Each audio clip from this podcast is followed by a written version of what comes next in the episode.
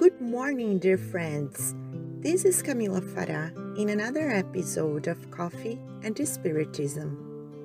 Gustavo Silveira brings us today a message from Emmanuel, psychographed by Chico Xavier, taken from the book Vineyard of Light, entitled In the Innermost of One's Being, and we quote Therefore, as the elect of God, holy and beloved, clothe yourselves with hearts of compassion, kindness, humility, gentleness, and patience. Paul, Colossians chapter 3, verse 12. Undoubtedly, it is not enough to appreciate the sublime feelings that Christianity inspires. It is indispensable to clothe ourselves with them the apostle does not refer to reasoning, he speaks of depth.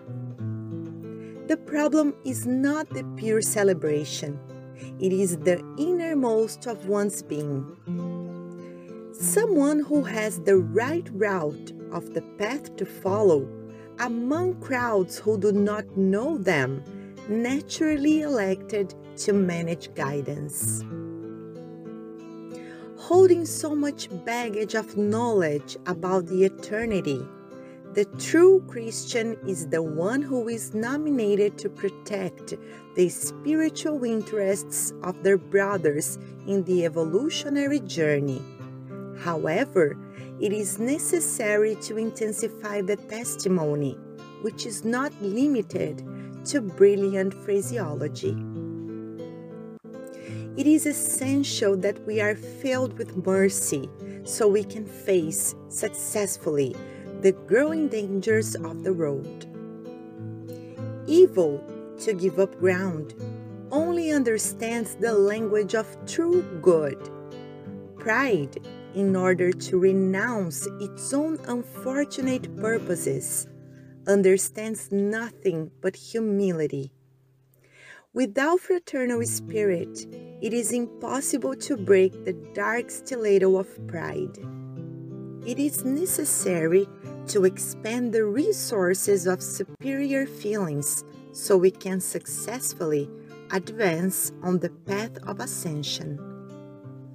The sincere Spiritists will find enlightening encouragement in these words from Paul some fellow workers will surely notice in our memories mere problems of religious faith according to their own way of understanding.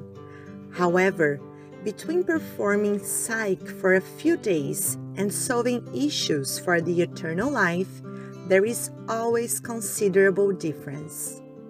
Unquote. And Gustavo comments in this message, the benefactor Emmanuel highlights something he has mentioned in several other messages, and it requires all of our attention. It is good that we think about the usefulness of Jesus' teachings in our practical life. To answer some questions may help in this process. What bad things did I used to do before and not anymore? Thanks to the knowledge I have regarding the eternity of life?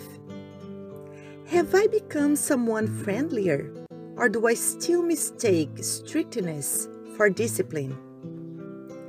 Jesus' words help me to point out less the mistakes of others and try to correct my own? Or do I still sit in the chair of the judge who condemns while having my own guilty conscience? Do I still create clashes and increasingly heated discussions, or have I convinced myself with Christ that the example remains the best way to teach? These are some of the questions that help us realize whether we are using the gospel to correct ourselves or to correct others. As Emmanuel says in another message, and we quote, in Spiritism, to believe is not enough. It is necessary to renew ourselves. Unquote. While we are focused on attacking and correcting others, we will not be renewing ourselves, which means we will be far from the main purpose of our own incarnation. Our biggest problem has never been the circumstances and the life of the world out there. It has been and will always be the innermost of our own being. What motivates us, inspires us, what we think about when we are alone, what vibrates in our hearts, what crosses our minds in situations of apparent injustice, this is our fundamental problem. To be aware of that and get our feelings and thoughts closer and closer to the infinite clarity of the gospel is, or should be, our main goal, whether incarnate or discarnate. Finally, as Emmanuel concludes, the problem is not only religious faith, but solving questions of the eternal life. Peace and love to you all, and until the next episode of Coffee and Spiritism.